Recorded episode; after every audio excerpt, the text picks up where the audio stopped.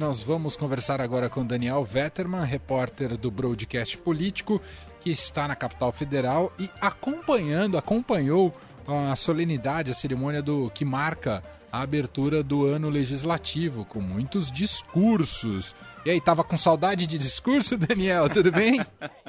não dá para sentir saudade, Emanuel. O discurso a gente tem todo dia, mesmo sem congresso, né? boa tarde, boa noite já para você e para o Leandro, a todos os ouvintes aí do fim de tarde. Boa noite.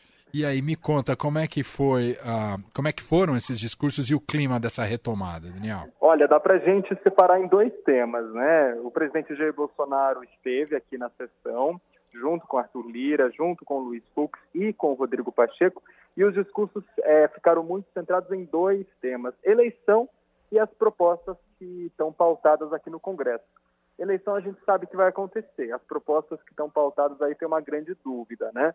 É, o Bolsonaro usou esse discurso principalmente para fazer ali ataques ao concorrente, ao principal adversário dele na eleição, que é o ex-presidente Luiz Inácio Lula da Silva, e falou aos parlamentares que nunca vai propor qualquer medida para regular a mídia, para diminuir a liberdade de expressão e para revogar a reforma trabalhista. Lembrando que esses temas estão aí na agenda das campanhas, né? E também aí da, de, de políticos, economistas ligados ao ex-presidente Lula.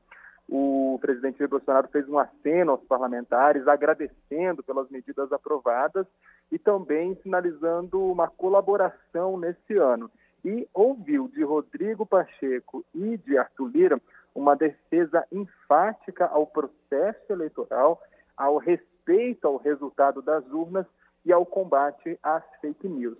Essa foi a parte eleição. Na parte propostas, defesas em relação às reformas trabalhistas, desculpa, reforma tributária e reforma administrativa, que a gente sabe que para isso o clima está bastante complicado. É, tradicionalmente você também acompanha a política há bastante tempo, né, Daniel? Pensar em reforma em ano eleitoral é praticamente um casamento impossível, né, Daniel?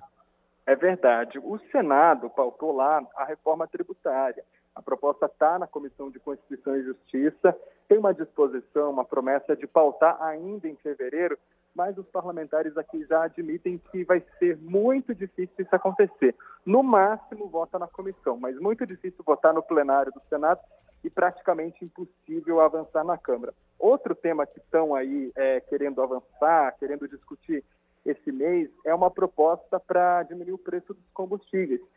Só que nessa também tem muito impasse, tem muita discussão. O presidente Jair Bolsonaro falou numa PEC para desonerar os impostos federais sobre o diesel. Agora a conversa aqui é que não existe essa PEC, que não vem essa PEC, que uma proposta não vai vir do Executivo, que vai ter que vir do Congresso, mas ninguém sabe qual texto, qual projeto específico vai ser apresentado. É, vamos acompanhar então uh, apenas o início dos trabalhos e todos eles centra todos estrategicamente, todas as movimentações estrategicamente pensadas para a, a, reeleição ou a manutenção no poder, não é, Daniel? Esse é o ano que o que vale é o voto, não é isso, Daniel? Com certeza, e com um, cenário muito polarizado entre Lula e Bolsonaro. E a gente precisa lembrar que quem presidiu a sessão é o Rodrigo Pacheco, apontado como um dos pré-candidatos, mas o próprio partido dele, o PSD, já negocia um recuo, uma desistência dessa pré-candidatura para negociar o apoio, a recondução dele na presidência do Senado em fevereiro de 2023. E, no discurso, o Pacheco falou que o eleitor precisa escolher um candidato este ano não para derrotar ninguém e não para rejeitar outro candidato, mas para valorizar o poder de um único voto quando ele falou em um único voto, até deu para pensar assim, né? Ele deve estar falando das intenções de voto dele nas pesquisas. Mas, enfim. É verdade. Está uh, com discurso de candidato, mas com pouca, com, com pouca atração de candidato até aqui, o Rodrigo Pacheco. Muito bom. É, por... Diga, Daniel. Não, e por isso o tema esse ano, que já começou para valer, né?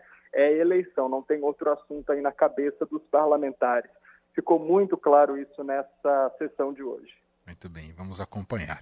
Daniel Vetterman, gentilmente, diretamente de Brasília, trazendo uh, uh, um pouco mais o clima desse retorno do trabalho dos congressistas. Obrigado, Daniel. Bom, bom trabalho para você acompanhando o, o, o, os, os parlamentares, tá bom? Muito obrigado, parabéns pelo sucesso do programa e bom resto de semana a todos aí. Valeu. Valeu.